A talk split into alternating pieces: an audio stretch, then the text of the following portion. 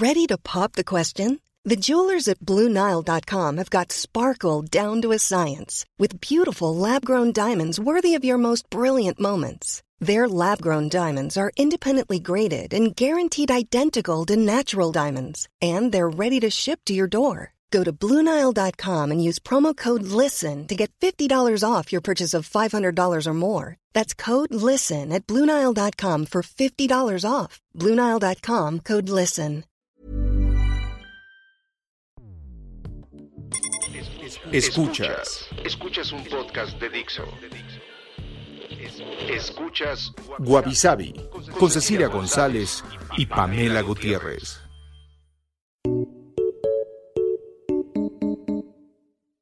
Wabi un podcast cultural. Hoy presentamos Wabi Sabi, VIPs, EXO-L, Hotest y ARMY.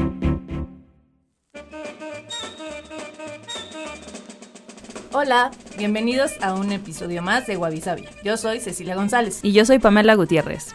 Y el día de hoy tenemos un montón de invitadas. Vamos a estar hablando de fandoms.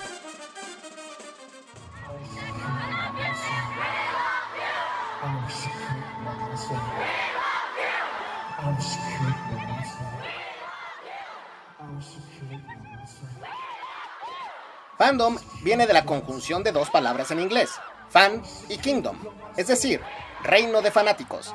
Se usa para nombrar a un conjunto de aficionados a un tema en particular, desde videojuegos o películas hasta artistas.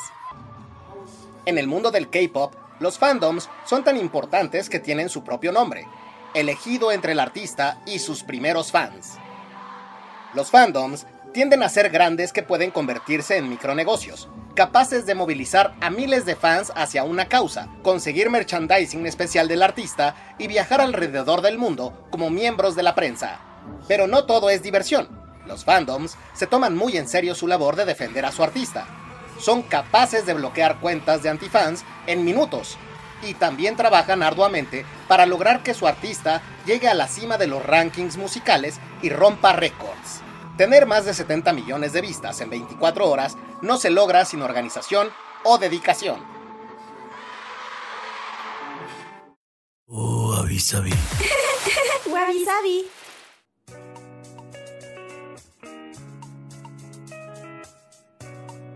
Bueno, ya les dijimos que vamos a estar hablando de fandoms y tenemos aquí a varias invitadas con nosotras y vamos a estar platicando con ellas. Entonces las vamos a dejar que se presenten cada una y si quieren empezamos por acá. Hola, bueno, yo soy Mari, tengo 19 años y soy del fandom VIP, que vendría siendo de Big Bang. Ah, yo soy Dilcia, ah, tengo 19 y soy Army del fandom de BTS. Hola, yo soy Paola, tengo 25 años y mi grupo favorito es 2PM y el nombre de las fans es Hottest. Hola, yo soy Aranza, tengo 22 años, mi grupo favorito es EXO, el nombre de las fans es EXO-L. Hola, ¿qué tal? Yo soy Abby y mi grupo favorito es Big Bang y tengo 28 años. Yo tengo en el fandom 10 años aproximadamente y gracias por la invitación. Ah, qué bueno que mencionaste esto de los años que tienes. ¿Cómo llegaste a este fandom? Cuéntanos. Mm, bueno, realmente fue un poco curioso cómo llegué, pues empezaba esta onda de los dramas en la televisión abierta y bueno, buscando la canción principal de Boys Before Flowers, mm. encontré a este uh. grupo que se llama Double S 501 y bueno, de ahí pues como dicen coloquialmente me fui como gorda en tobogán y empecé a buscar más grupos, ¿no? Hasta llegar a Shiny, que fue otro grupo que encontré y de ahí me saltó en YouTube. ¿Sí puedo decir YouTube? Ah. eh, de ahí... YouTube, patrocínanos por favor, gracias. De ahí, este, pues ya me saltó un video de Big Bang con 21, que era el de Lollipop. Y bueno, es curioso porque yo confundía a The Song con Onyu de Shiny, entonces empecé como a ver más videos de ambos grupos y dije, no, me quedo con Big Bang y después vi a un muchacho muy guapo de ojos sexys que se llamaba Y pues ya me quedé aquí.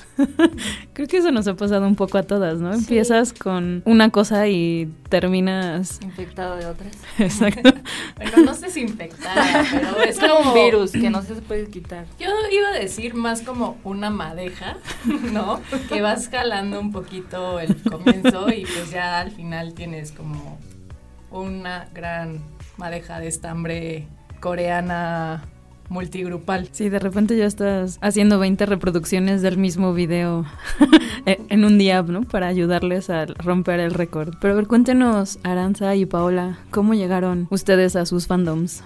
Bueno, yo empecé de una manera muy cursi porque en el 2009 mi abuelita falleció y mi abuelito pues se fue como una gran depresión de ser un abuelito súper activo a no hacer literalmente nada. Entonces mi tía de Aguascalientes se viene a vivir acá a México. Entonces nos pregunta, pues, ¿qué hace mi, mi papá? Entonces pues nada más vi como cosas de chinos en la televisión. No, pues ok, entonces empezamos a buscar y pues resultó que no eran chinos, eran coreanos. Entonces empezó em, mi tía a buscar en internet como novelas coreanas. Entonces ya empezamos a encontrar pues otro mundo totalmente diferente y se las empezamos a poner, a poner, a poner y con el paso de los meses mi salió de esa depresión y ah, lo convertimos más como en una pues actividad familiar y ahora en lugar de que nada más mi abuelito lo viera, éramos como todos los sobrinos, todos los tíos con mi abuelito viendo el drama coreano. Y el primer drama que vimos fue de Jangkum, que es una joya en el palacio, es uno de época. Y pues de ahí también como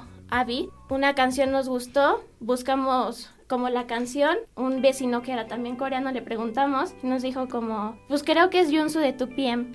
Y nosotros como, ok, entonces ya lo buscamos en YouTube, Junsu de 2PM. Resultó no ser él, pero de ahí ya encontré a 2PM y ahí nació como el amor a primera vista. ¿Cuántos años llevas? Desde el 2009. 2009, ok. 11 años.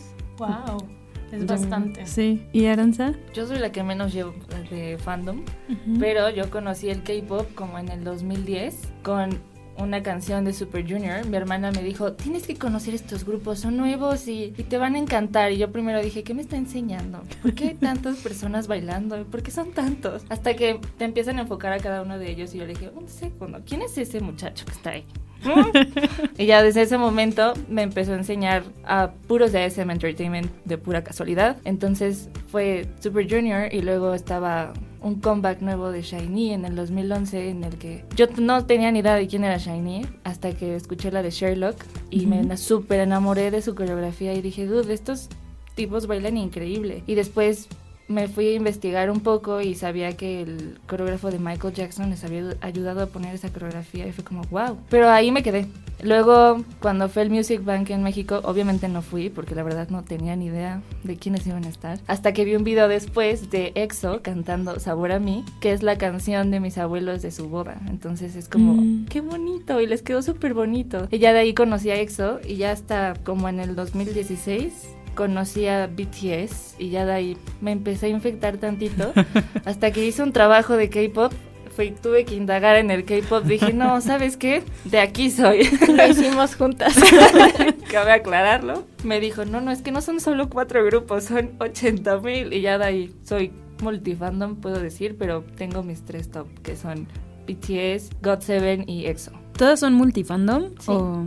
sí, obviamente, bueno, para mí 2PM es un lugar especial en mi corazón por todo lo que ya les conté, pero obviamente también apoyo todos los comebacks y también me compro que el lightstick o que el álbum o, o también lo streameo, ¿no?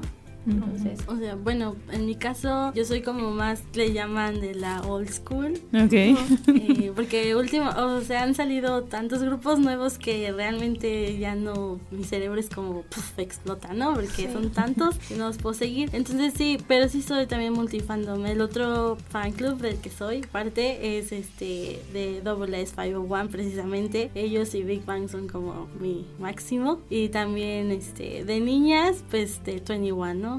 O de Wonder Girls, que pues ya no existe ninguno de los dos grupos. pero sí, sí. Hay menos comebacks en tu caso, digamos. Aunque hay un nuevo grupo que me está llamando la atención que se llama SF9, SF9.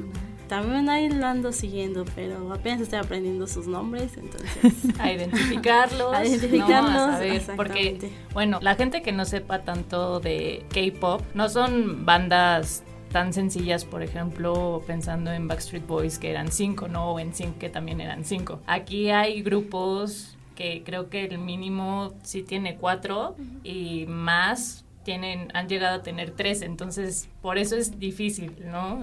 Saber cuál es cuál. O también está Seventeen, que era, son 17, pero también había uno, de hace muchos años eran 24. wow. Sí, entonces era como súper épico y veías como todo el escenario de Music Bank o de Inkigayo, todo lleno de chavos así todos apretadillos. Pero pues está padre porque le daban la oportunidad como a todos de sobresalir. ¿No? Que eso además, bueno, para una industria más hegemónica, pues son más que un grupo o una boy band, es más un coro de iglesia, ¿no? O una banda como aquí las mexicanas, ¿no? Que igual son como, no sé, 20, 30 en el escenario. el trombón ahí. Sin tanta coreografía. Mientras unos bailan, otros tocan y luego como que está sucediendo ahí arriba. Y aquí está el licenciado Kim Sillon. Exacto. Bueno, pues en mi caso uh, vi una, no, una sugerencia de YouTube. Entonces, pues ahí comencé con todo esto. Igual este me pasó lo mismo con BTS y estaba a punto de hacerme fan de otro grupo. ¿De, de quién? De EXO. De, estaba a punto de hacerme fan de EXO y de repente me salió una notificación, bueno, una sugerencia de YouTube de una canción que se llama School of Tears. Eso fue en el 2013 antes de que BTS debutara. Entonces los escuché y ya este me encantó tanto esa canción y su significado tuvo algo muy impactante para mí. Entonces pues fue así como de, oh, entonces voy a detener como que irme a otro fandom y voy a esperar hasta su debut. Entonces salió salió su debut, me encantó y fue así como de, oh, esto es para mí. y ya desde entonces. Sí, desde entonces pues no puedo evitar no amarlos y hasta la fecha pues todavía sigo sintiendo lo mismo, entonces aquí estamos. Y Mari, cuéntanos tu, tu historia. Yo conocí el K-pop por parte de que una que era mi mejor amiga en la secundaria, pero conocí primero a Super Junior. Después fui viendo más de sus videos y por uno de esos terminé conociendo una canción que es la de Fantastic Baby de Big Bang. Me gustó mucho también y empecé a buscar muchas canciones de ellos, como Haru Haru, Lice y todas esas, y pues me terminó gustando mucho y desde ese entonces los amo a ellos solamente.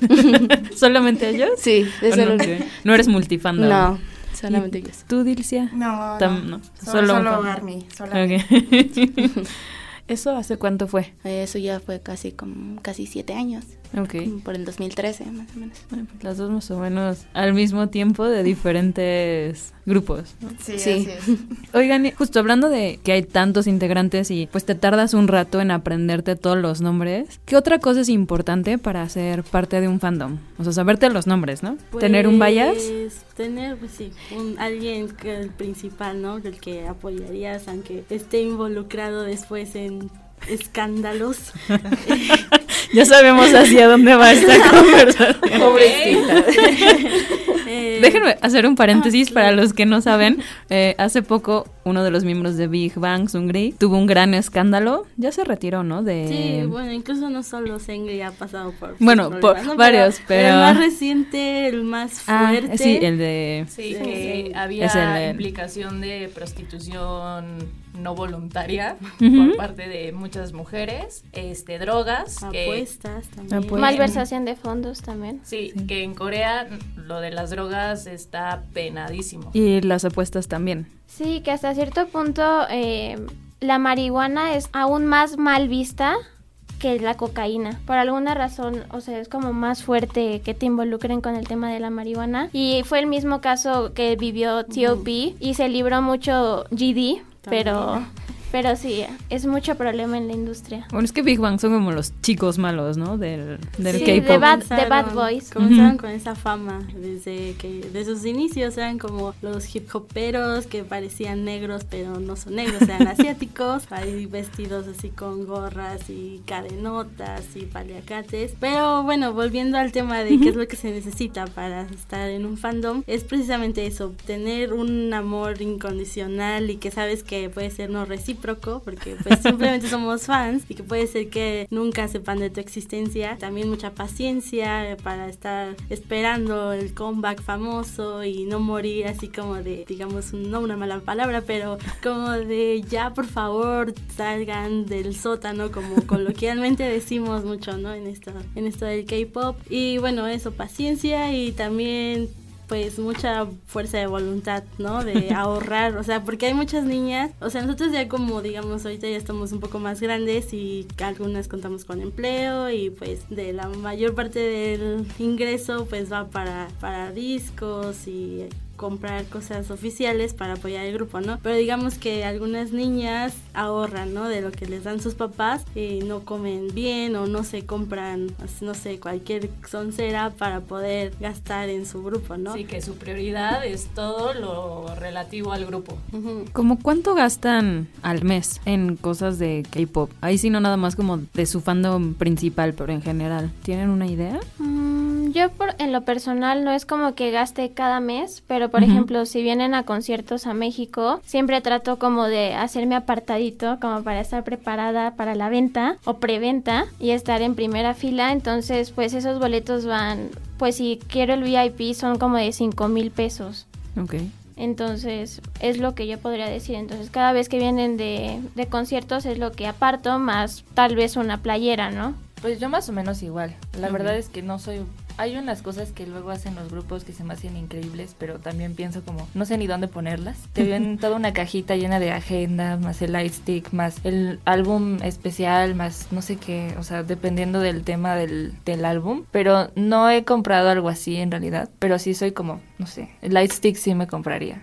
Pero más bien también soy como mucho de conciertos, de que prefiero estar hasta adelante y verlos en mi cara a tener que tener todas las cosas que ellos hacen. Sí, tener todo su sudor así impregnado.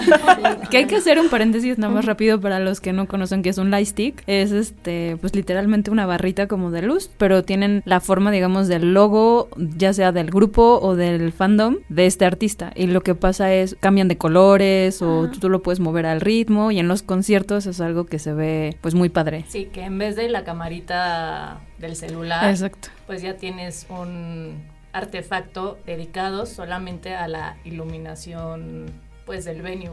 ¿No? Sí, también es súper especial el Lightstick porque, por ejemplo, cuando son eventos como festivales, entonces todas las fans se, se juntan como en, un, en una misma área, entonces se ve qué tanto impacto tiene ese grupo en toda la audiencia. Entonces, si ves más amarillo, pues significa que hay más VIP, ¿no? O si ves más rojo, en el caso, por ejemplo, sería más de 2PM. Eh, si fueras Elf, si hay más azul, pues dices, no inventes, o sea, aquí hay más Elf. Entonces, es algo como también es súper especial de, de, esa lucecita que va más allá, ¿no? Sí, que además no solo es el logo, pero también ya tienen colores específicos cada uno de los grupos. Oigan, y si son multifandom, cargan las diferentes lightsticks a estos festivales festivales? Es que lamentablemente no ha habido así como un festival. O sea, bueno, sí, el Music Bang o el K-Con, ¿no? Lo que hubo. Sí. Pero no es como que, por ejemplo, en mi caso nunca y creo que nunca va a pasar que coincidan, eh, por ejemplo, por lo menos aquí en México o en Latinoamérica, un concierto de Big Bang junto con algún miembro de Double 501, ¿no? Entonces sí es como medio imposible. Sin embargo, he visto ahora que fue el de Super M, Super M. Eh, bueno, yo no fui, ¿no? Porque tampoco soy súper fan de ellos, porque solamente sería como de Kai, de EXO y de... ¿Quién fue? Temin, de Shiny, ¿no? Pero pues no. El caso es que vi en algunas fotos fotos y videos, e incluso Kai dijo que la próxima vez que vinieran le gustaría ver solo lightsticks del grupo, ¿no? Porque precisamente las niñas llevaban lightsticks, o sea, todos sus lightsticks diferentes de todos los grupos de EXO, de NCT, de Shiny al mismo tiempo. Entonces, pues yo creo que en ese caso, pues sí, ¿no? Pero sí, si yo fuera fan de así como ellas, pues sí llevaba mis 20 lightsticks, ¿no? O sea, sin problema. Igual yo, o sea, yo sí pude asistir a este concierto de Super M y la verdad es que aunque se veían diferentes colores, se veía muy bonita la, la combinación porque eran como colores pasteles, Mm. todos los grupos, y entonces se veía muy, muy, muy bonito. Pero yo creo que lo que decía este Kai era más como para unificar a las fans y tener como esa nueva visión de grupo que, ok, sí somos parte de como de grupos más grandes, pero vamos a hacer nuestro propio fandom que es de Super M, ¿no? Oigan, ¿y qué es lo más descabellado que han comprado? Pues no tan descabellado, pero sí un poco caro. sí, exacto, en ese hasta sentido. La, hasta la fecha mi mamá no sabe que gasté todo eso. Señora, por favor, no escuche este podcast. Aquí, dele pausa. Este, bueno, yo básicamente solo compro cosas de T.O.P. O sea, no es que no quiera a los demás, pero tengo una ligera obsesión con T.O.P. como la mayoría creo que tenemos con alguien, ¿no? Eh, entonces, en ese tiempo yo iba en la preparatoria, o sea, no tenía un ingreso como tal. Entonces, por eso les decía eso de que ahorrar, ¿no? Compré un- su primer photobook, el único que ha sacado el hombre por sus 30 años. Lo sacó, bueno, lo compré y junto con otros dos ositos de Kronk, no sé si conozcan, es un personaje de la disquera de YG que sacó, que es un osito azul, que lo visten de personajes, bueno, lo personifican como los miembros de los de las bandas, ¿no? Entonces compré dos ositos de T.O.P, de Kronk y ese photobook y terminé pagando 5 mil pesos por eso y mil pesos más porque el envío según primero ya me lo habían mandado pero en aduana me dijeron no sé Ah, qué Los impuestos. Ajá. tuve que quién sabe de dónde no me pregunten cómo saqué mil pesos de la noche a la mañana y ya con eso pagué o sea al final gasté seis mil pesos en tres cosas que se escucha poco pero pues siendo para si no una sin niña de tener prepa. ajá, sin tener un ingreso no sé Ujú. si es como Magia. Sí, igual yo.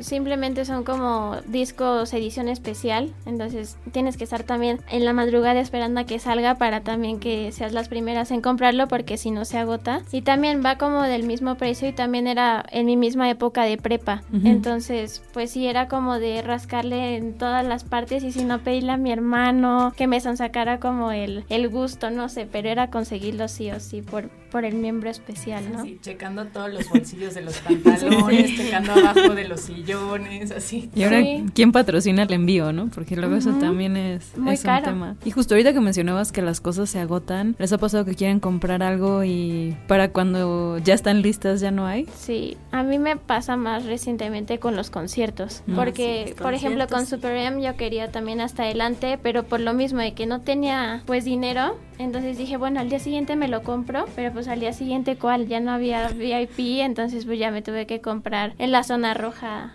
que es como la un poquito más arriba, y pues ya, de todas maneras ahí estuve. O sea, los conciertos es lo primero que se agota, ¿verdad? Sí, Sí, y es lo más caro. O sea, la verdad es que en lo que más invierto yo es en eso. Pero sí tienes que estar ya súper al pendiente porque cada vez hay más fans de K-pop, which is cool, ¿no? Está padre, pero al mismo tiempo es como de, ¡ay! Yo quería ese lugar. Sí, me imagino. Sí, la rebatinga de lugares está. sí, no, terrible. Oigan, ¿y como cuánto gastan en cosas de, de sus idols? Híjoles, la verdad, bastante dinero. Mm, yo últimamente no mucho. Bueno, sí, es un poco porque no ha habido ni comeback Sí. ni cosas así. Y bueno, van saliendo del ejército. Sí, sí, Sí. está difícil. Pero tú más o menos, Dilcia, como cuánto gastarás. Híjoles. Pues casi se podría decir que son como una quincena completa, Ok. si no es que hasta más. O sea, al mes una quincena. Sería, pues si es al mes, las dos quincenas completas. Ah, ok. A ver, una pregunta. ¿Tus padres pueden escuchar cuánto gastas en BTS para decirles, oye, no, espera, papá, Pausa. pausa, ya se acabó el programa? Pues sí, porque ellos prácticamente saben. Ah, ok. Ellos prácticamente saben y cuando no me alcanza, pues les pido prestado. Ah, muy bien. Ok. O sea, lo patrocinan un poquito. Así es. Sí, como saben que es como que mi adoración y obsesión, pues entonces ellos dicen así como de, pues si a ti te hace feliz, a mí también me hace feliz. ¿Qué es lo último que has comprado? Así. Bueno, el álbum, me imagino. Sí, los porque- álbumes. Ok. Y lo último que se podría decir que he comprado es un boleto de concierto, pero en Chicago. Ah, vas a ir a Chicago. Sí, Que es en mayo, ¿no? así es. ¿Estás emocionada? Demasiado. Wow. O sea, digamos, desde que vinieron a México es la... Segunda La vez que voy a ver a BTS. Sí, lo que pasa es que estaba esperando el Wings aquí, pero no pasó. Todavía hay una fecha ahí de incógnito que en una de esas Sí. vienen, pero... Y sí, espero que sea también aquí porque tengo que verlos. Aquí, en México. Sí, Porque además es difi- bueno, muy diferente verlos en un país que no es el tuyo a verlos en México, ¿no? Así es, se podría decir que sí, es diferente. Oigan, las dos tienen light sticks de sus Sí, sí, sí. De hecho, Las dos las traemos. ¿Ah, sí? Podrían sacarlo y empezar ahí también con los... ¿Con los fan chants? Están allá. Bueno, Ah, Sí. bueno. Eh, yo las primeras dos lightstick, las primeras dos versiones, que nada más son una B con una corona, porque dejaron de existir desde hace mucho y pues me costó mucho encontrarlas y Ya. ya que las encontré sí me gasté bastante dinero en esas dos. son como de colección, entonces. Sí. ya. Porque sí, ya ahorita ya son más como coronitas. Y Mm. Y ahora que van a estar en Coachella, este. tu cara. La cara. De, de tristeza, así, ¿no? Sí. Eh, Pero, por ejemplo, ¿hay alguna nueva versión de Lightstick para Coachella? No, por el momento, según por lo que tengo entendido, no, porque nada más van a hacer como que un, bueno, se van a presentar y ya, pero no, no hay nada nuevo todavía. En mi caso, creo que sería lo más loco que he comprado han sido los muñecos de Mattel. Ah, unos como, bueno, estilo Barbies, digamos. Sí, sí, porque pues prácticamente no los uso porque me da miedito que les vaya a hacer algo, despeinarlos o algo así. Pero pues sí, eso me salió bastante caro. Tienes los siete. Sí, los siete. ¿Y de cuál versión? Porque ves que ya sacaron Sí. dos versiones. La primera, Ah, ok. la primera, sí. Eh. Pero estoy tratando de conseguir los vestuarios. Sí, porque de la primera están todos vestidos como el video de Idol. Y de la segunda no es de un video, pero es de un fotoconcepto. Exactamente. De, De ese mismo. de ese mismo, pero el concepto está un poco David Bowiesco, por decirlo así. O sea, tiene Ah, ya. muchas Ya pues, sé. colores metálicos, pantalones un poco acampanados. O sea, sí, a mí me recuerda mucho como la era de David Bowie de los setentas. Seguramente sí está inspirado como un poco en esa época. ¿Y saben cuántos artículos tienen de, de los idols? Ay, pues. Bueno, yo ¿Los sé- han contado alguna vez? Yo lo he contado en mis álbumes, Ajá. pero solo puedo decir que tengo todos, de todas las versiones. O sea, porque cada álbum tiene como cuatro versiones, ¿no? Ajá, Bueno, bueno, en. BTS Ajá. usualmente sacan cuatro versiones. Entonces, Bueno, excepto de los primeros, que eran dos, ¿no? Más o menos. Bueno, los primeros cuatro álbumes fueron nada más uno. Ujú. ok. En los Young Forever ya fueron dos. Dos. O sea, llevan 10 discos, ¿no? Bueno, 10 álbumes, digamos. Bueno, 10 álbumes completos, algo así. Me parece que es- creo que son once. Una cosa por el estilo. Y entonces más o menos de 2 a 4 versiones, o sea, sí Porque hay son... uno que no, o sea, que fue el primero que no tuvo mucho éxito, que es difícil de encontrar. ¿Ese tú también lo tienes? Sí. Sí, entonces ese es el onceavo que, el que Ok. te falta. Y ya, y luego como 2, 4 versiones según el álbum, pues sí son... Bastante. Sí, porque tienes todo la- así, love, de las cuatro letras, your, de las cuatro letras, self, de las cuatro letras, todo lo de persona. Igual Wings. Ajá. Wings. Wow, sí son... Pues necesitas como un librero nada más para es- los sí, de álbumes, hecho es lo ¿no? que tengo. Solo dedicado a. BTS. Y tienes cosas de, bueno, tienen una línea de personajes como caricaturas, BT21 también tienes sí, de... también tengo artículos de... Ok. de- ¿Y tú? Ah, yo no sabría. Mari? No, yo sí no los he encontrado. Los últimos discos que solamente me faltan son los de Made y creo que ya son los únicos que me faltan también. ¿Y también hay versiones Ajá. diferentes? Sí. Uno por cada Made, letra. ajá, también Sí, tiene el- uno por El cada M, el A, el D y el E. Y sí se llama, no sé, eh, parangaricutirímico. Paralelepípedo, ¿no? Así de, no, 15 versiones. Sí, pero sí, creo que son los únicos que me faltan también. Sí, ya serían todos porque luego también hay muñequitos de ellos que también este los estoy tratando de conseguir, pero no los encuentro. Y los ositos, ¿no? Ah, esos sí los tengo, los ositos sí los tengo, pero los muñecos que también son como más o menos de los de BTS como los de Mattel, esos no los he encontrado en ningún lado. Y ya tienen un rato, entonces sí, Sí, va a ya ser- tienen un buen rato, así que a lo mejor me va a costar mucho conseguirlos. Ay, tener un contacto en Corea te funcionaría así como Sí, necesito uno. buscando ahí en redes así de algún como dealer de, De de productos. Sí, Exacto. Bueno, cuando yo fui a un concierto, creo que fue, no, fue el segundo, eh, cuando vinieron por primera vez a México, fue en el 2015. Ujú. Algo que se me queda así muy grabado es la cuánta cantidad de personas fuimos en ese entonces, a cuántas vamos ahora.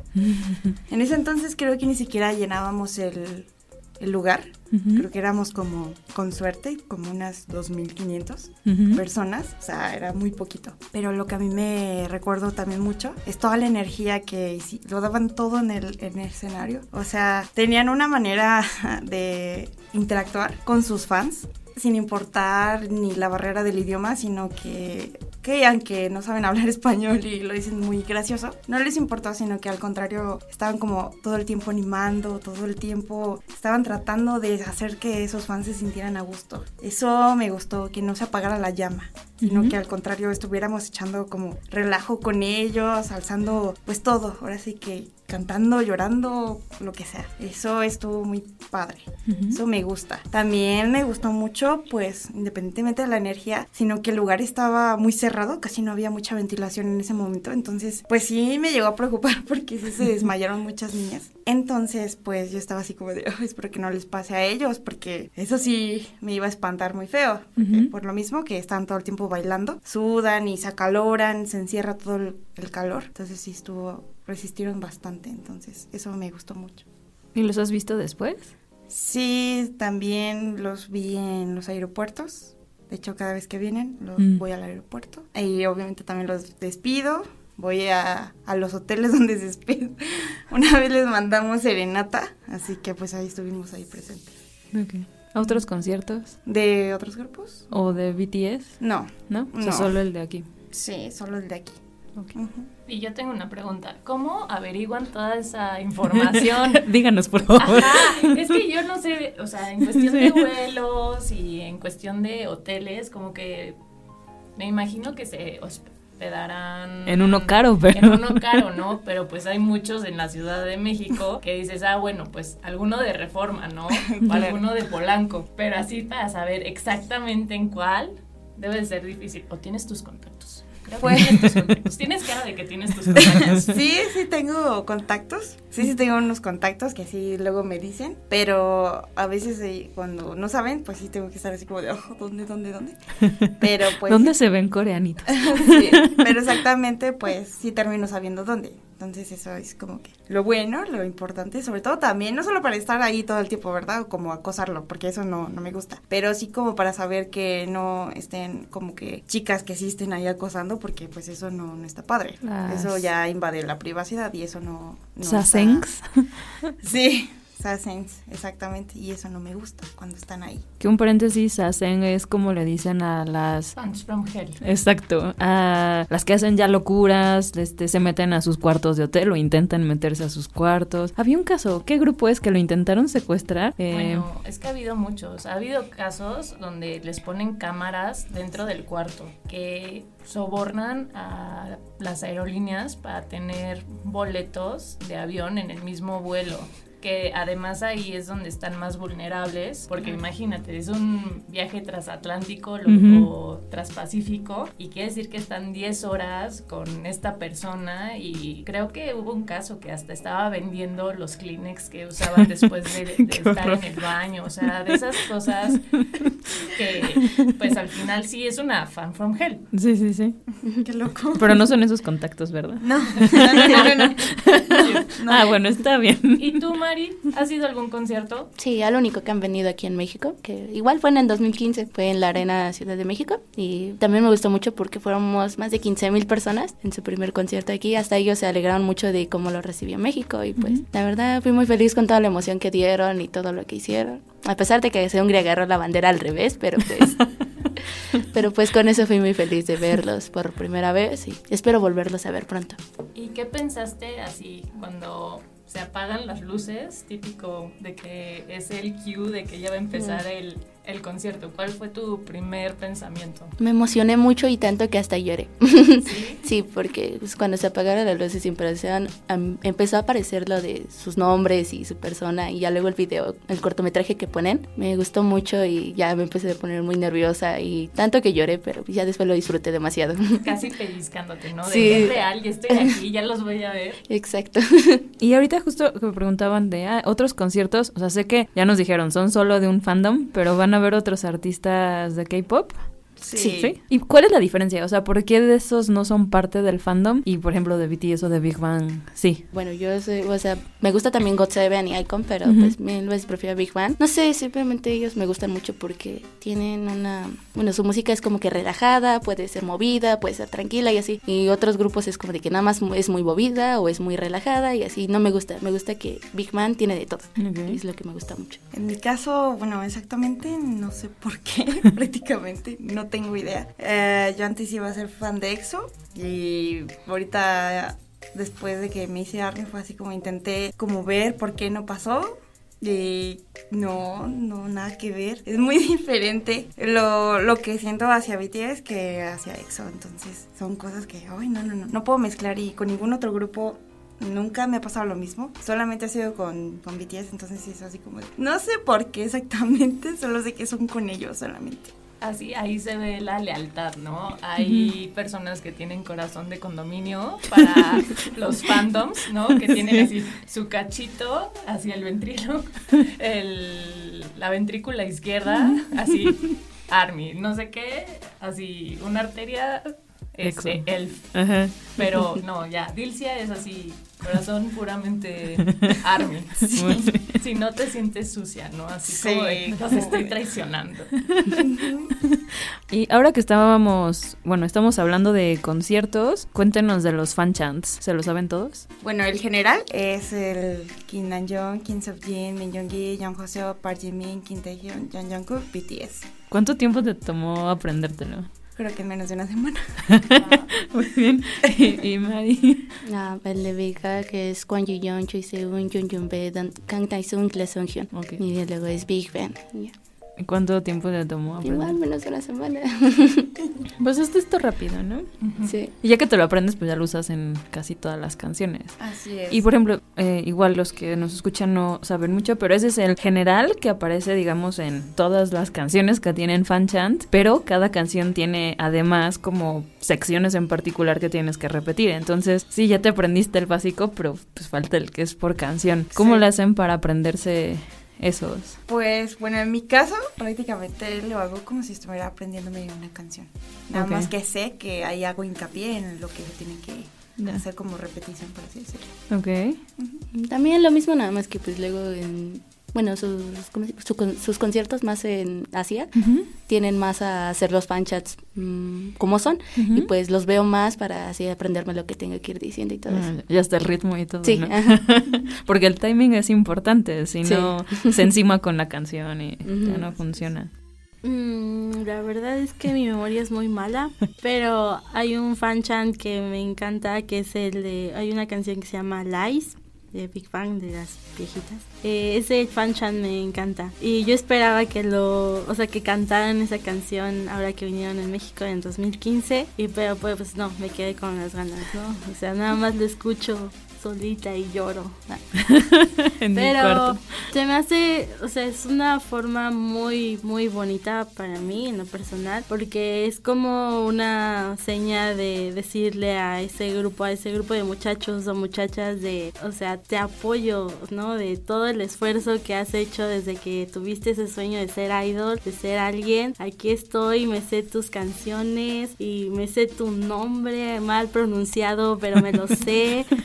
Entonces, no sé, siento que eso cuando estamos las fans cantando, bueno, eh, replicando con estos fan chants en sus presentaciones, se oye muy, muy bonito. Y eso, no sé si lo han escuchado, igual sí, en varios de los conciertos, los artistas después de que se van de aquí de México, se quedan como asombrados porque dicen, es que, o sea, no hablan coreano, son extranjeras y se saben nuestras canciones. Aunque nos organicemos, digamos, nada más los fan chants, eso no pasa, ¿no? O sea, nos chutamos todas las canciones, igual les digo mal pronunciadas, pero pues ahí estamos, ¿no? Entonces siento que es como una muy, muy bonita conexión entre idol y fan, aunque no nos vean las caras precisamente, pero escuchando cómo estamos gritando por ellos y todo eso, no sé, como que se me hace muy, muy bonito. Porque eso es algo que no pasa en conciertos de grupos mexicanos o de otros países, ¿no? O sea, el tema de los fan chants. o yo al menos- No, nada más gritamos como histéricas, ¿no?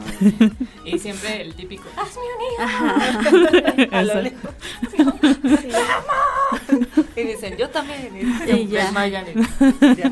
Sí, yo por ejemplo tengo como sentimientos encontrados con los fan chants porque, o sea, sí me encantan y sí me sé como de algunas canciones, pero también me gusta cantar toda la canción, no me gusta estar, por ejemplo, también cuando estuve allá en Corea, sí me tocó ir a algunos conciertos y nada más como están en los fan chants y no cantan toda la canción y yo estaba con- como internamente cantándolas, ¿no? Para no desentonar con las otras, pero pues sí, yo me he hecho como que toda la canción a pulmón y pues también si no coincide con un fanchan, pues también me lo he hecho, ¿no? Pero... bueno, es que también imagino que precisamente en Corea, pues las niñas son más, digamos, más reservadas, ¿no? También de solamente vamos a hacer esto y nadie hace más, ¿no? Sí, me imagino, siento frustración también de, o sea, solo escucharte de que no podías, ¿no? Porque desentonabas, sí me imagino que había sido muy, muy duro. Porque pues precisamente, perdón, las, las, como dicen, las latinas somos más ardientes, como siempre dicen, ¿no? Siempre se refieren así, nos siempre dicen, como, están calientes, sí, sí lo estamos. Como no saben decir pasionales, como, sí, I'm hot, baby. Gracias, tú también.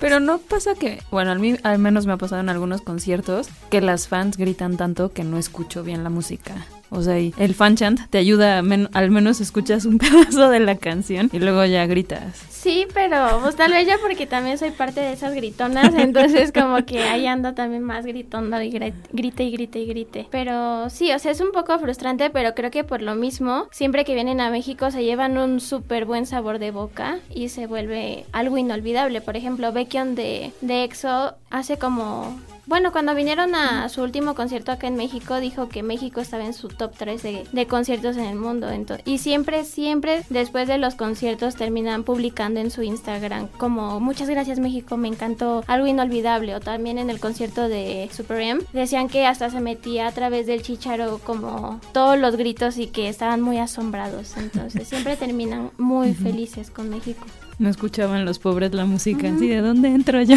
Sí, de hecho en God Seven me acuerdo que gritaron tanto que se tuvieron que quitar el chicharo y decir, no, esperen, o sea, las amo, pero me están dejando sordo, así que por favor, espérense tantito.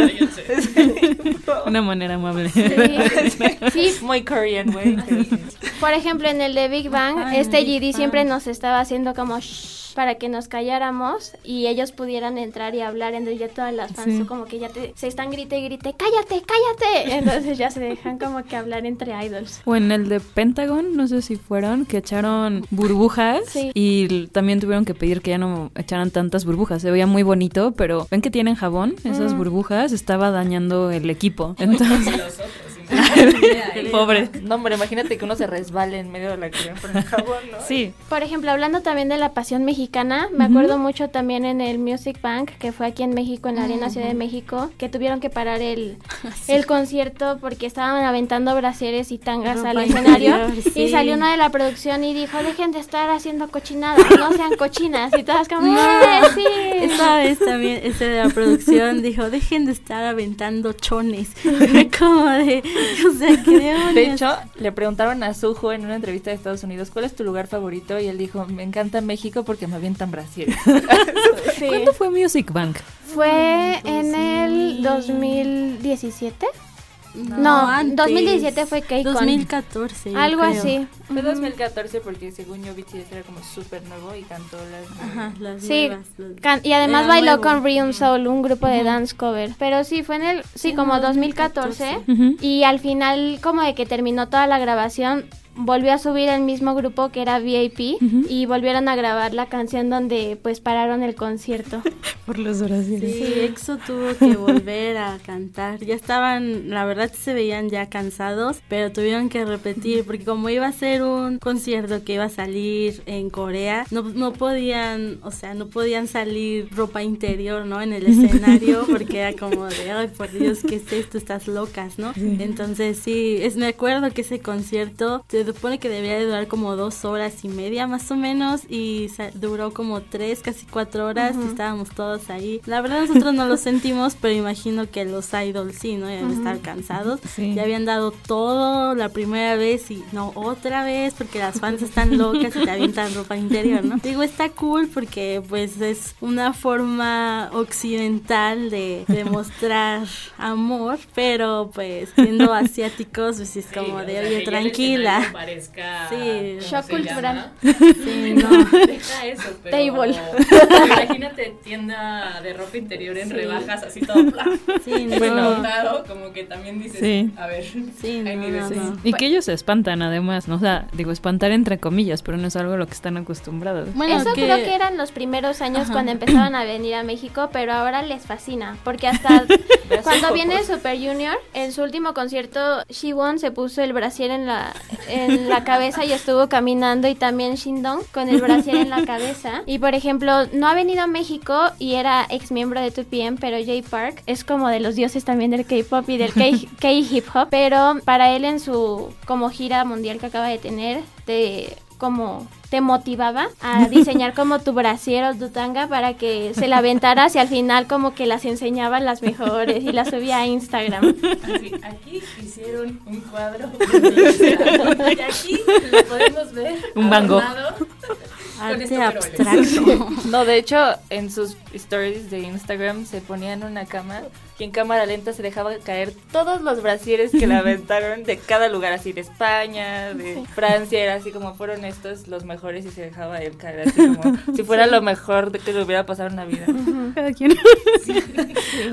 Oigan, pero justo ahorita que estaban diciendo, o sea, que esto fue en 2014, ya fue hace un rato, ahora ha cambiado, incluso los artistas cuando vienen. ¿Cómo han visto que ha evolucionado el K-pop, digamos? Porque hay justo como diferentes olas, ¿no? ¿Cuál es su, su visión de esta evolución? Pues bueno, eh, musicalmente hablando, bueno, yo no soy experta en música, claro, pero musicalmente hablando siento que antes eran como más los grupos como un poco más de balada o de hip hop y ahora ya todos son como, sin ofender ni nada, eh, como tienen como el mismo ritmo. Como EDM, como electrónico. Sí, tienen como el mismo ritmo, entonces siento que ahora es como otra era, o sea, y precisamente estos grupos, bueno, el K-pop en general se ha estado dividiendo como en generaciones, ¿no?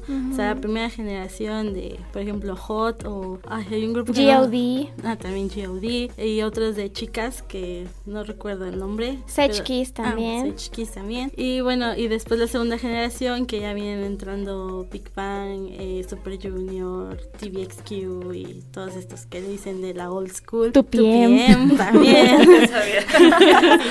También, sí, no se claro. olviden porque No, es de no, las no. top 3. Sí, sí. Y también, y después la tercera generación, que ya son más de EXO y BTS, creo que todavía entra ahí, y eh, cosas así, ¿no? Entonces siento que sí ha habido un cambio, porque precisamente hablemos como en general, por ejemplo, en el, ahora muchos jóvenes escuchan reggaetón y todo eso, ¿no? En, en el mundo occidental. Y entonces siento que este puede ser también un cambio en el K-pop, ¿no? Que igual, ahora todo el mundo escucha el mismo ritmo. Son diferentes grupos, diferentes canciones, lo que sea, pero es como el mismo ritmo, ya no es tanto balada como antes, siento yo. Sí, por ejemplo, eh, regresando un poco a lo del reggaetón, hay un grupo que también yo creo que ya es quinta generación, se llama VAV o VAV, no sé cómo se pronuncia bien, pero también son un grupo de como de siete chicos, no estoy muy segura, pero el chiste es que también están haciendo colaboraciones con cantantes muy famosos también de reggaetón. Acaban de sacar su último comeback con uno de ellos, no me acuerdo del nombre, pero también es como K-pop, pero escuchas el, la tonadita del reggaetón, ¿no? Ajá.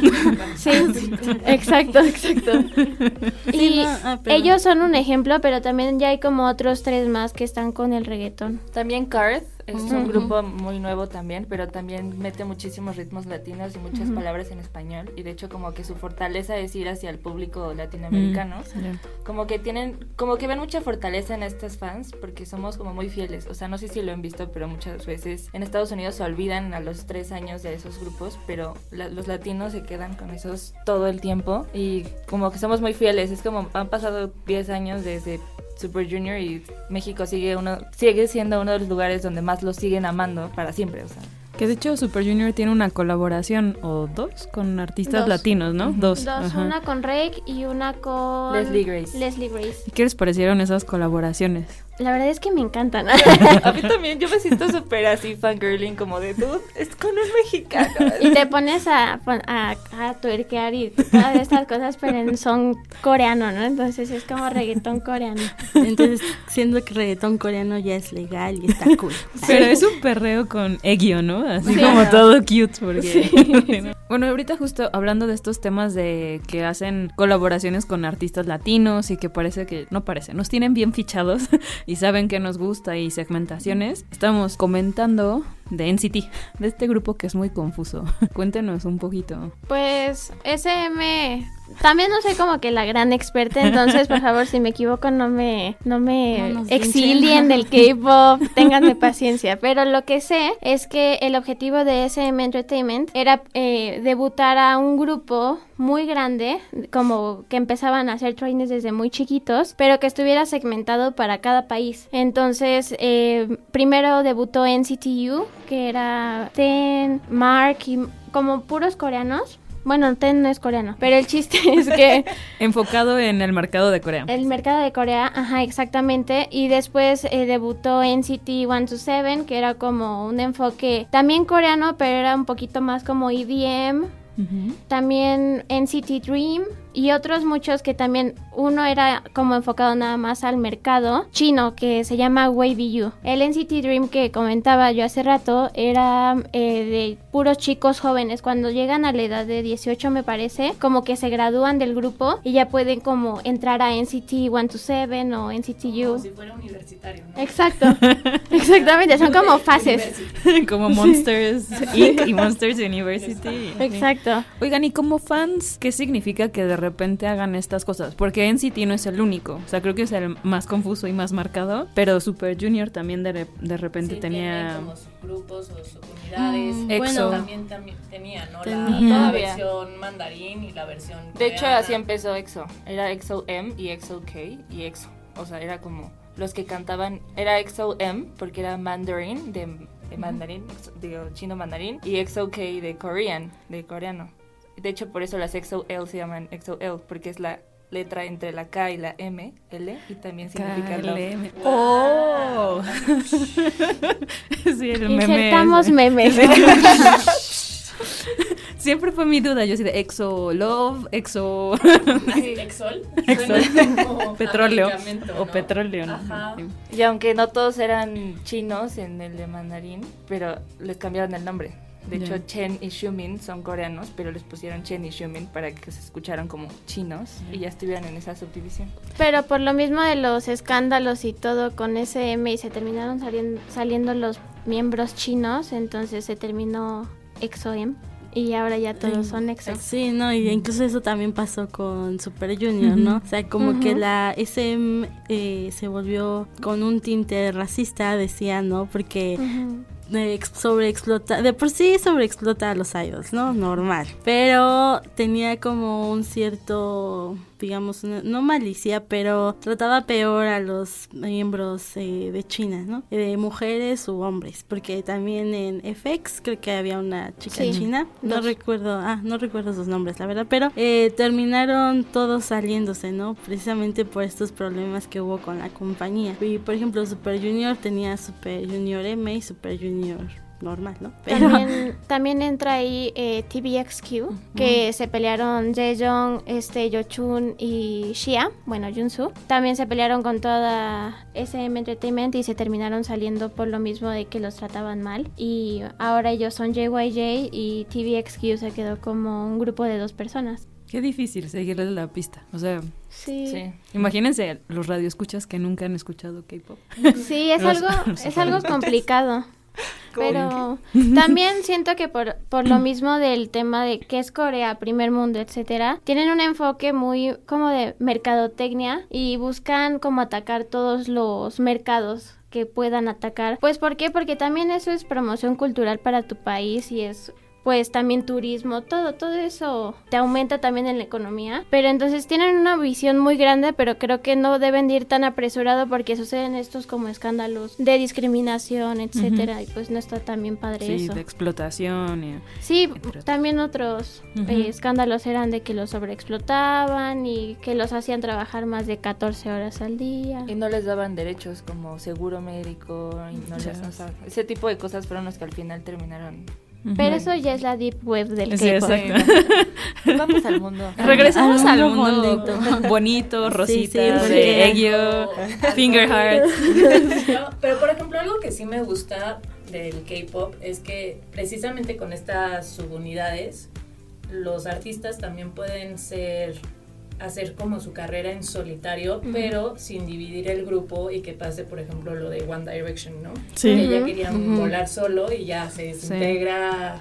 Sí, sí, en Occidente, como que para tener tu propio proyecto te tienes que salir del grupal. Y acá respetan ese tema de Sí. juntos pero no revueltos.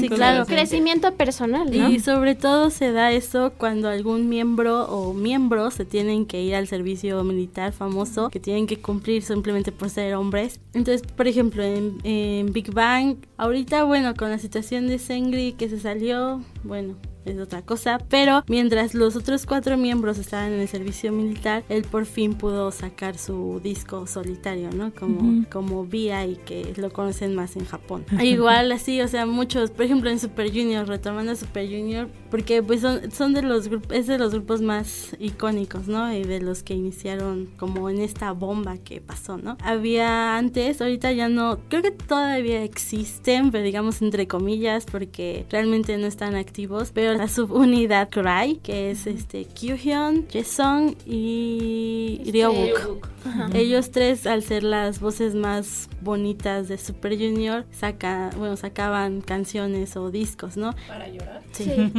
Yo sí. Eran puras baladas. Eran puras baladas románticas y así. Y también tenían otra subunidad que no recuerdo bien el nombre, pero eran puras canciones trot o felices, muy muy felices. Y era Shingdong, Shiwon, Hichol y creo que Songmin. Hace mucho sentido. No recuerdo bien, pero o sea, tenían estas unidades que eran como precisamente que cada al- cada miembro podía brillar de alguna forma, ¿no? Sí, pero creo que además era muy fácil, ¿no? Como Super M, T- digo, Super Junior T o Super Junior Happy, Sí. ¿no? Sí.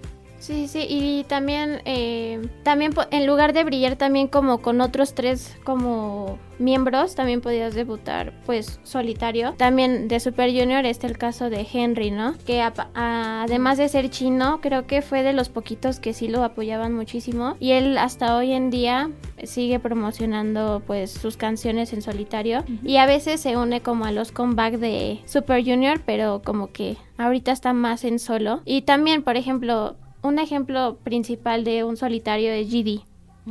O sea, además de ser el líder de Big Bang, creo que es uno de los artistas o me atrevería a decir que es el artista más grande como de esa era y que además de ayudar a su grupo a sobresalir, él con su propio como talento ha sobresalido y ha hecho como muchas, muchas cosas.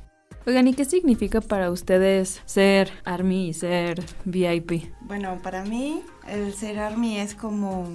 Exactamente, no sé cómo decirlo, porque es un sentimiento que no puedo describirlo así como tal. Solo sé que es algo que me encanta y que me llena. Es como un honor sentirme parte del fandom y que fui de las primeras que hubo. Entonces eso como que, no sé, hay algo que en mí es increíble lo que, se- lo que uno se siente cuando soy parte de este fandom y cuando sobre todo me nombro que soy ARMY. Eso me encanta demasiado y me siento muy orgullosa de decir que soy ARMY. Eso me encanta demasiado. ¿Por qué te da orgullo ser ARMY? Pues los he visto crecer, he crecido con ellos a Ujú. su paso, ellos de diferente forma, yo de, mi- de diferente forma, he crecido con ellos, los he visto desde abajo, he visto cómo cumplen sus sueños y todo lo que han hecho, todo lo que han logrado me causa demasiado orgullo. Es como, wow, es increíble, así que me encanta. ¿Y Mari? Ah, bueno, no sé, pues nosotros somos sus personas importantes para ellos y pues de eso me siento justamente una persona muy importante para ellos, ya que siempre nos han demostrado muchas cosas y pues eso me alegra mucho con sus canciones y todo, a pesar de todos sus conciertos de que ellos no bailan, prefieren no bailar aunque a pesar de que sus coreografías sí tienen, porque prefieren estar conviviendo con sus fans. Mm. Y eso me alegra mucho. También me enorgullezco mucho de ellos, a pesar de todas las cosas por las que han pasado y han hecho, pero pues a pesar de eso los seguimos apoyando. Nada dejará de ser que los apoyemos. Sí, justamente los escándalos y... Sí, a pesar de todos los escándalos que tienen, nosotros los seguimos apoyando. Fuera de todo eso, pues ellos nos han demostrado que somos muy importantes para ellos y pues para nosotros también son muy importantes. Entonces, más o menos, díganos qué es lo mejor y lo peor de ser fan de una banda coreana? Creo que para mí eh, sería lo peor como esperar el comeback o que tal vez la agencia no los apoye tanto como para sacar nuevos álbums o que estén saque y saquen nuevos grupos y se esté como yendo hasta atrás, hasta atrás, pues ese grupo tan viejito, por ejemplo, en mi caso 2PM, ¿no? Aquí ahorita algunos están en el servicio militar, pero sucedió como unos años porque empezaron a sacar a Twice, por ejemplo, GOT7 también le dieron mucha prioridad en un momento, pero pues eso sería como lo más feo o que también se se metan como en escándalos, que para nosotros no serían escándalos, pero para las coreanas sí. Y pues lo peor es que la mayoría de su audiencias son ellas y pues pueden influir mucho en si se separa un grupo o no. Y pues ahí está el caso de que se salió J Park de 2PM, ¿no? Y lo más bonito es que pues por ejemplo yo he encontrado ese momento como personal de escuchar su música, como sentirme como parte de ellos, eh, compartir como ese gusto por esa canción que tal vez le gusta tanto también a mi miembro favorito. Entonces decir, no, no inventes, nos gusta como la misma canción, ¿no? O pues también a mí me encanta el baile, entonces pues lo más padre también para mí es ver las coreografías, aprendérmelas, bailarla con mi mejor amigo aunque esté en Seúl, pero la bailamos, no la aprendemos, etcétera. Entonces creo que en resumen sería también gracias a, estos grupos he encontrado amistades y he unido también más con mi familia. ¿Para ti, Aranza? Para mí lo más padre de que me haya gustado el K-pop y así es que la verdad es que disfruto mucho y me pone muy de buena siempre escuchar K-pop. Pues como súper divertido. O sea, como no tienen una parte tan triste de este lado de la música, entonces siempre me pone de buenas. Lo pongo como para animarme a mí, animar a otras personas, aunque ni siquiera se den cuenta de lo que están escuchando, porque cuando no les dices si disfrutan el K-pop, es lo mejor del mundo. Hagan ese experimento de, te voy a poner esta canción en una reunión y ni siquiera se van a dar cuenta y te van a decir, ay, está súper feliz, ¿no? Es como, ja, es K-pop. Caíste. Caíste. Exacto. Bienvenido. Bienvenido a este lado oscuro.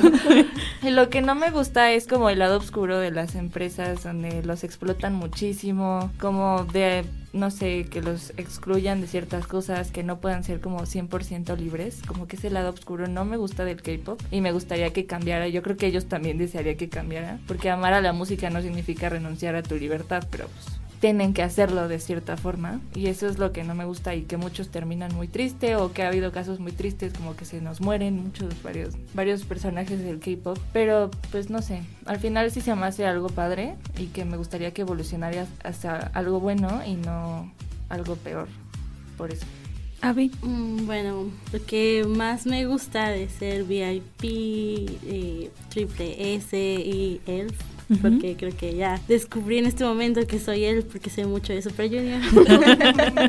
Un nuevo fandom.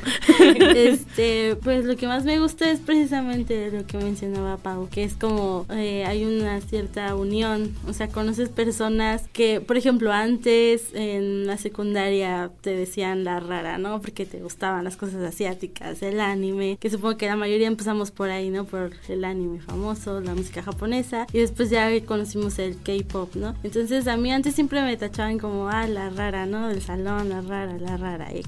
Y después, pues ya conociendo como entrando más en un fandom, ya es como de, oye, no soy la única rara, ¿no? Y precisamente apenas hace poco hubo una, bueno, todavía está una exposición que hay en el Museo Nacional de las Culturas Populares, de, perdón, del mundo, acá por el Zócalo. Y en la inauguración, un sociólogo, un muchacho sociólogo, dijo que lo que más más le gustaba del K-pop es que ya éramos una comunidad, o sea, que ya éramos mayoría, ya no éramos como la minoría de raritos, ¿no? Y entonces eso fue como de, wow, es verdad, o sea, de cuando yo empecé que éramos muy pocos y ahora ya, o sea, somos ya literal una tribu urbana, como se le dice, ¿no? Entonces eso es lo que más me gusta de ser parte de un fandom, es precisamente eso, ser parte de algo, ¿no? De tener con quién poder, como digamos con la palabra, perdón, en spanglish, de fangirlear, que no, no, existe ese verbo, pero...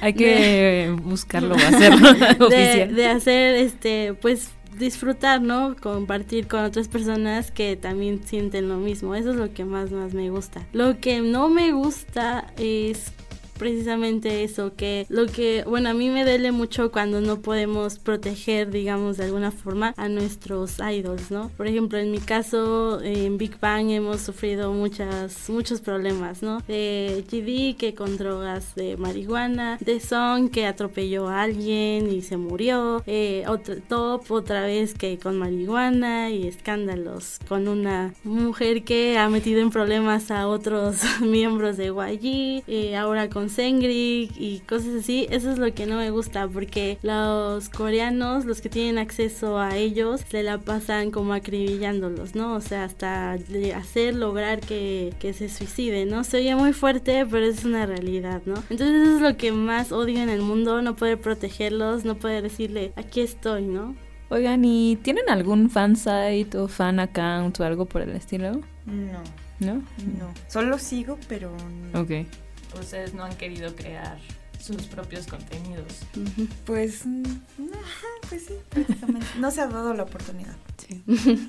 Aparte, imagínate todo el tiempo que ya le dedicas solo a actualizarte y además estar creando contenido. Es un trabajo. Claro, The Big Bang otra vez ahorita está un poco silencioso porque acaban de salir del ejército, apenas pues están moviendo las aguas para ver qué van a hacer. Pero por ejemplo de BTS, cada semana o cada día sale algo nuevo. Yo la verdad no sé cómo le hacen para estar actualizadas todo el tiempo y es bueno, para mí es increíble. Yo no, yo no puedo seguirlos. Hace unos días leí una noticia que unas K-Armies, las de Corea, programaron un sitio, o sea, es una plataforma para ir viendo las actualizaciones de los charts de, bueno, para este nuevo lanzamiento de, de BTS. Y eso, contratarlo, o sea, como empresa, es un dineral. Y ellas lo hacen en su tiempo libre. ¿Qué tan importante es para ustedes este tema de los charts como fans? Pues, bueno, para mí, Ajá. Bueno, a mí sí se me hace muy importante.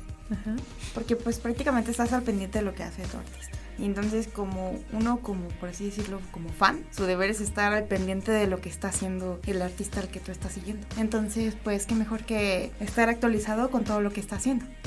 A mí se me hace algo muy bueno lo que están haciendo K-Army. De hecho, me gusta. Ojalá se pudiera hacer aquí. pero, pues no, pero pues sí me, me parece algo muy importante. En mi caso sí se me hace algo muy, muy importante. Pues como idea millonaria hacer todo eso, pero en versión latina. Porque pues ves que luego también por los contenidos en coreano, pues necesitas muchas veces la transcripción para saber qué están diciendo, cuál es la noticia, en vez de estar haciendo el copy-paste en el traductor de internet, ¿no? Para ver qué están diciendo. Que siempre dicen garabatos y cosas que no son y dices, ah, ok. Sí, de hecho.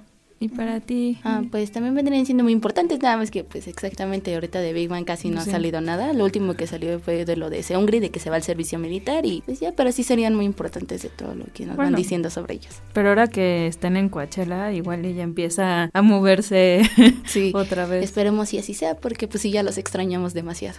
Sí, pero bueno, conociendo a G-Dragon, ahorita lo que tiene es todo lo de la marca de ropa que tiene. Sí, y también este que está promocionando con Nike y todo eso.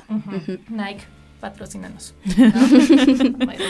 Luego, pues también tenemos TOP, que hace todas las cosas, le encanta coleccionar arte, entonces luego está ahí y también. Sí, pero ahorita pues ya todas las fotos que tenía en Instagram las borró todas y pues es lo que nos preocupa ver qué le está pasando, esperemos si no sea nada malo y esté bien. Bueno, Desung está, está tranquilo.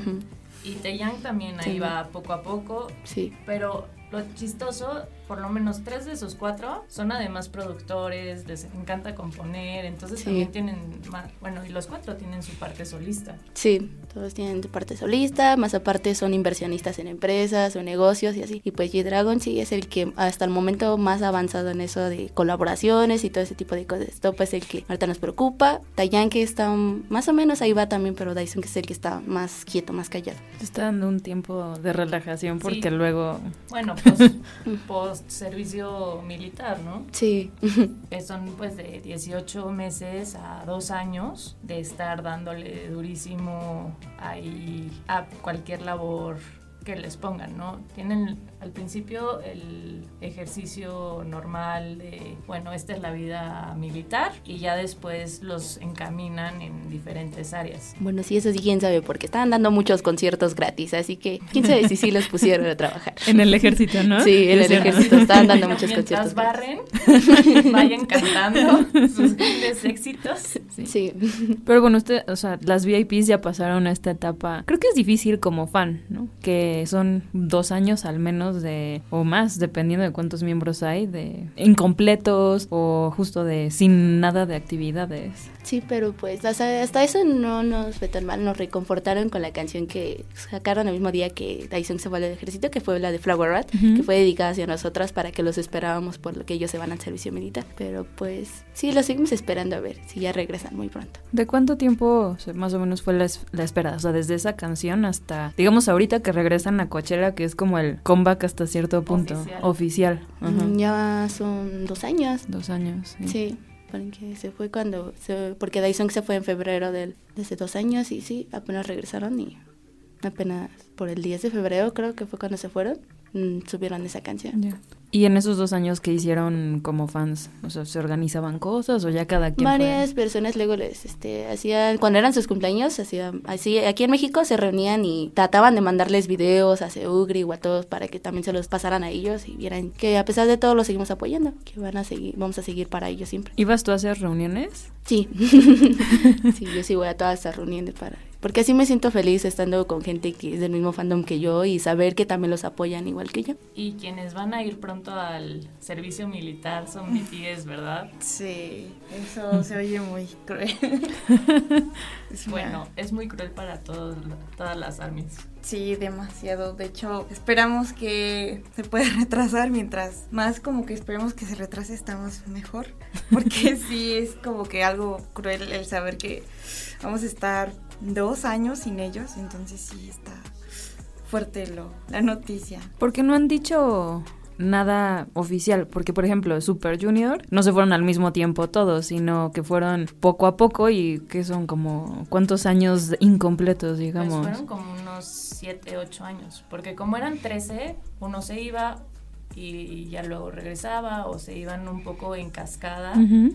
Y sí, apenas al final del año pasado se reunieron ya por fin todos los integrantes oficiales, o sea que quedan todavía Los que no el- corrieron. El, sello de, de Super Junior. Y con BTS no sabemos si va a ser todos juntos o... Bueno, que yo sepa no hay nada oficial, pero tú, tú tienes más información por tu cara. Pues las armies estamos, bueno, intentamos hacer como unas firmas para que ellos se vayan los siete juntos. ok. para que no haya como lo mismo distorsión de unos llegan y ya cuando llegan se van, para que de una vez se vayan los siete de golpe, aunque bueno, también la última conferencia que dijo fue este Seokjin, que cuando lo llamen pues él va a ir a cumplir con su deber y lo cual es un poco triste, porque pues sabemos que él es el más grande y pues es el que primero se tiene que ir. Entonces sí, es muy feo saber el, el que ya se tienen que ir, que ya se está acercando cada vez más la fecha. Pues bueno, algo seguramente sacarán especial para que no se sienta tan terrible. ¿no? Pues sí, esperemos que pase eso, pero de todas formas la ausencia va a estar muy cruel. Pues sí, porque son mínimo dos años, ¿no? Sí, es bastante tiempo sin nada, como estamos acostumbradas que están sacando a cada rato. Diario, va a ser yo así. Sí, Va a ser de otra golpe. vez es muy difícil seguirlos porque hay a- una notificación de Twitter, una notificación De sus redes personales, ¿no? O sea, es imposible y ahí que tienen más acotado el teléfono, pues no van a poder poner alguna. O La, sea, la selca. Ajá, porque la selfie en Corea se llama selka. Ujú. Entonces, Sí. Que eso es una gran diferencia, o sea, para los que no siguen el K-pop, por ejemplo, en México no pasa eso, ¿no? O en Estados Unidos incluso. O sea, cuando el artista, digamos, está silencioso es por otros temas, porque no sé, tuvo un bebé o está en rehabilitación o algo por el estilo, pero no es por el servicio militar. Eh, ¿Qué otras diferencias ven ustedes entre ser fan de un grupo coreano contra ser fan de algún grupo de otro país? Pues bueno, yo no soy fan de ningún otro artista. Ok. Así que no estoy muy enterado en el asunto.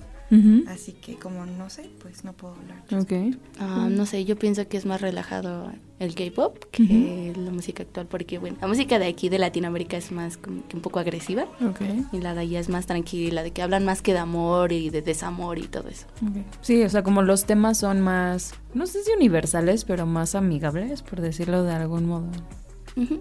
Y díganos, ¿cuál sería lo mejor y lo peor de ser fan, por ejemplo, Dilcia, tú de BTS y tú, Mari, de Big Bang?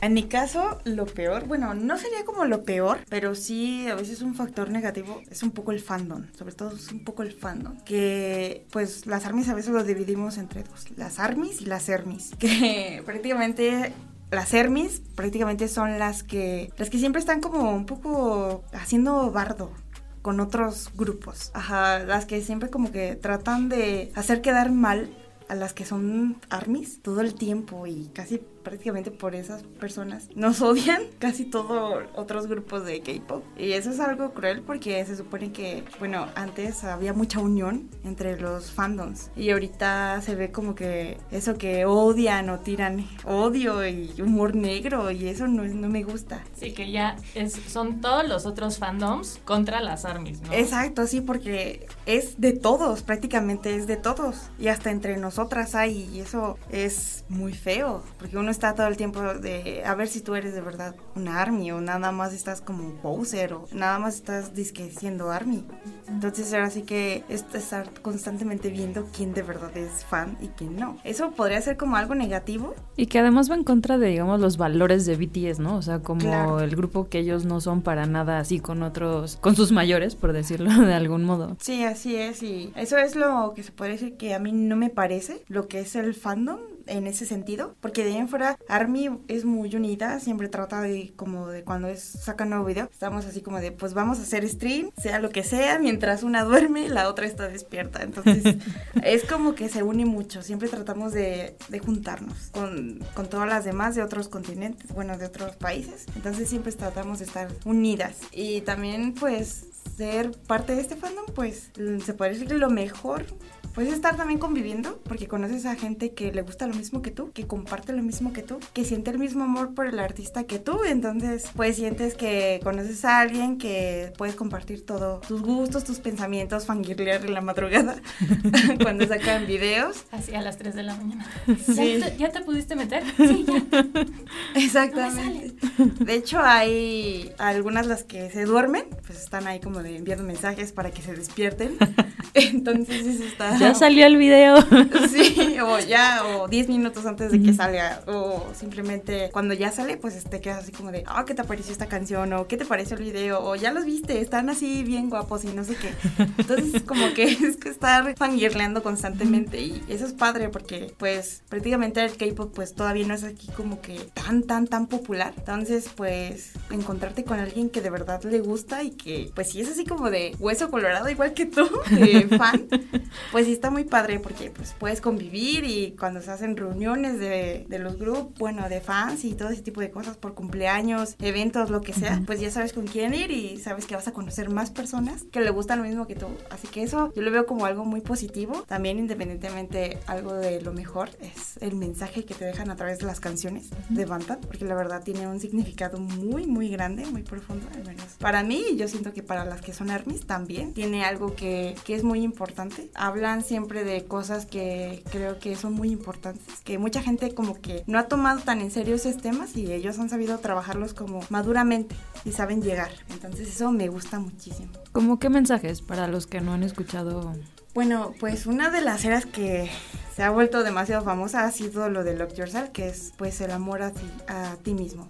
Y eso pues para mí es algo muy increíble, el cómo han llegado a tocar a varias personas por esos mensajes, porque mucha gente pues no tenemos el error de que decimos que bueno que queremos a alguien, pero el amor más importante proviene de nosotros mismos hacia nuestra propia persona. Y ellos es lo que tratan de hacernos entender que primero es el amor hacia nosotros antes de amar a otra persona. Eso eh, me llega porque la verdad sí me toca. Me gusta mucho cómo lo manejan ellos y todas las campañas que hacen para que pues hacer unión y combatir contra todas esas cosas. Sí, que una con UNICEF y hablaron en la ONU, ¿no? Así es, hicieron un discurso. El líder. Tú, Mari, lo Ah. mejor y lo peor. Creo que lo mejor de mi fandom, bueno, de lo que a mí más me gusta es que sí, siempre te diré lo mismo y que los apoyamos a pesar de todo, de todos los escándalos que han tenido. Los seguimos apoyando y creo y sigo pensando que a pesar de los escándalos que vengan, de todo lo que ha pasado, vamos a seguir ahí con ellos. Y lo que no me gusta es eso de que pues casi no suben nada.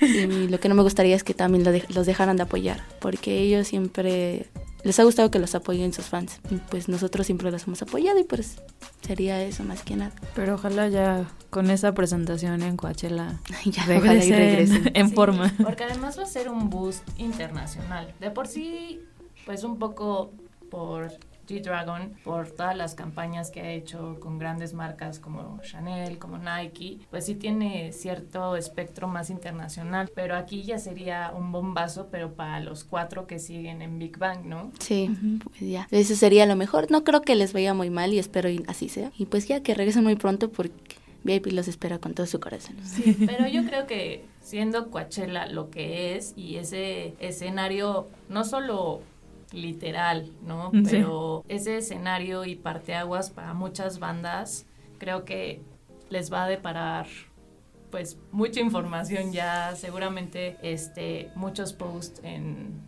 social media y Ojalá lo transmitan en vivo. Espero y así sea. Voy a y si llorar. no, siempre está Ah, el sí. video post De las fans. ¿no? Sí. No solo de las Sí, fans, sí, pero sí. ya oficial también Sí. de, de Coachella.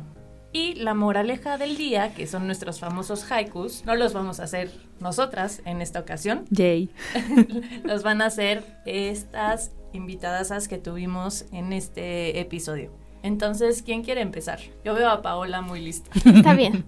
es un poco cursi, debo de admitirlo, pero la verdad es que es como me siento con tu PM y con el K-pop, etc. Entonces, el mío es, llegó en sequía, sembró una semilla, ahora mi flor favorita. Ah. Debí de empezar yo. Aplausos, vamos a llorar todos. El mío es muchísimo más superficial, debo decir. Pero mucho más superficial, pero está bien. Exo, te amo. O se junte deseo. Chen, no te vayas. Muy Está bien. bien, está muy bien. Una petición. Claro y conciso. El mío, bueno, este es en referencia. A ver si captan las referencias más bien. o sea, es como un Bueno. acertijo. Challenge A las- accepted. A las VIP que nos lleguen a escuchar. Es No se marchita, Big Bang floreciendo, Until Whenever. Sí lo entendí. Sí. Yo sí lo entendí. Muy bien, muy bien. Dilcio. En la tienda mágica que habita mi corazón, lleno de euforia por Bantan, se encuentra mi serendipía y mi mañana está lleno de regocijo por Bantan y su esencia. En mi paraíso vive Bantan, en donde corre sudor y lágrimas en todo mi ser. Mi hogar, mi corazón están destinados solamente para ellos. Mi mundo no es Bantan. Gracias. Ah, pues yo lo acabo de hacer ahorita. Dice, me siento very, very important person. Ellos me alegran cada vez que cantan porque me emiten alegría. Ellos a pesar de la distancia iluminan mis días con una canción y sobre todo los amo. Y sin embargo ellos son la gran explosión de mi universo. Los apoyaré contra todo. Súper bien. Bueno, ni siquiera decir sus redes sociales, este, por si alguien las quiere seguir. Instagram, Fierce Love. Ok. Como la canción de Suga, sí, claro. Ah, no, mi Instagram es de Anthony. Ok. Bueno, yo, Paola, tenía o tengo más bien una página en Facebook que se llama Asian World. Ya no actualizamos tanto, pero sí ponemos como lo más importante como del del medio como del K-pop y Corea, etcétera. Y en Instagram estoy yo como Polisca2, es P O L I S K 2. Yo, Aranza, yo no tengo ninguna página, pero me pueden contactar para lo que quieran. Cualquier fandom, yo puedo formar parte de su comunidad si quieren. Hacer la plática si quieren. Mis redes sociales son Aranza, pero con X, F. Y bueno, eh, yo tengo un fan club que es precisamente dedicado a TOP, que este año cumplimos 10 años, o 11, no recuerdo. No, 10 años. Eh, bueno, se llama TOP, es guion Club de Fans México. Ahí pues compartimos, ahorita que ya no está como tan activo, pero compartimos fotos de TOP o cualquier noticia. Side note, si le tengo like y no nos conocíamos. Ambas fan. Hola, mucho gusto. Como verán, bueno, más bien, como escucharán, el K-pop nos une. Exacto. Sí, literal, sí. Sí, y pues bueno, personal, eh, mi cuenta personal me encuentran como Abichoy, así literal. A-W-Y. A-W-Y. Bueno, no W, sino BB de burro, Y. y Choi por top, ¿no? El apellido de T.O.P. Perfecto. Pues ya para este episodio sería todo. Entonces no olviden sintonizarnos la próxima semana y seguirnos en todas nuestras redes sociales que son arroba guaguaguabisabi. Ya saben, en Instagram, en Facebook, en Twitter. También pues Déjenos sus comentarios, sus haikus. Subayas. Subayas, ¿no? Cualquier cosa que quieran hablar de K-pop con nosotras será, como siempre, bien recibido. Y pues nos tenemos ya que despedir. Yo soy Cecilia González. Y yo soy Pamela Gutiérrez. Y nos escuchamos la próxima semana. Bye.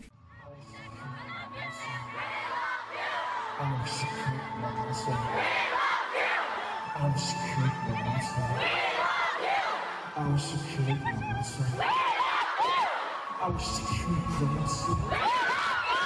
I was secure for myself. We love you. I was secure for myself. We love you. I was secure for myself. We love you. I was secure for myself. I was secure for myself. I will secure for myself.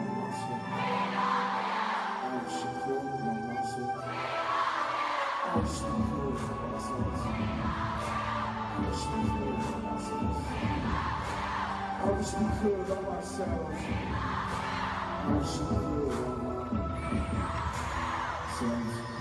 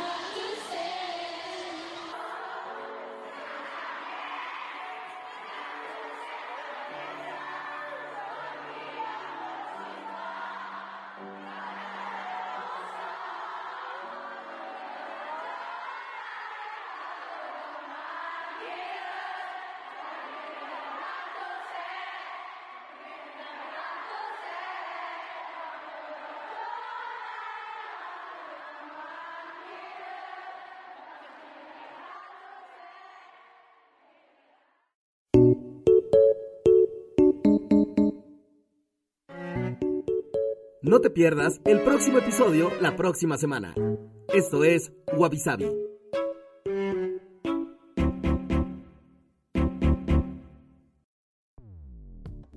Dixo presentó Wabi con Cecilia González y Pamela Gutiérrez.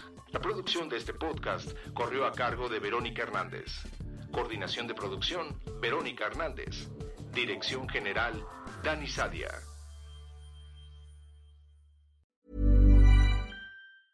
If you thought the only way to get a more defined jawline with natural looking results was through surgery, think again. Juvederm Volux XC is a non surgical injectable gel filler that improves moderate to severe loss of jawline definition and can help you achieve natural looking results with little downtime. Even better, this improved definition lasts up to one year with optimal treatment. No maintenance required. Improve jawline definition for a smooth, sculpted look with Juvederm Volux XC. For important safety information and to find a licensed specialist, visit juvederm.com. That's J U V E D E R M.com. Not for people with severe allergic reactions, allergies to lidocaine, or the proteins used in Juvederm. Common side effects include injection site redness, swelling, pain, tenderness, firmness, lumps, bumps, bruising, discoloration, or itching. There's a risk of unintentional injection into a blood vessel, which can cause vision abnormalities, blindness, stroke, temporary scabs, or scarring. Talk to a licensed specialist to find out if it's right for you.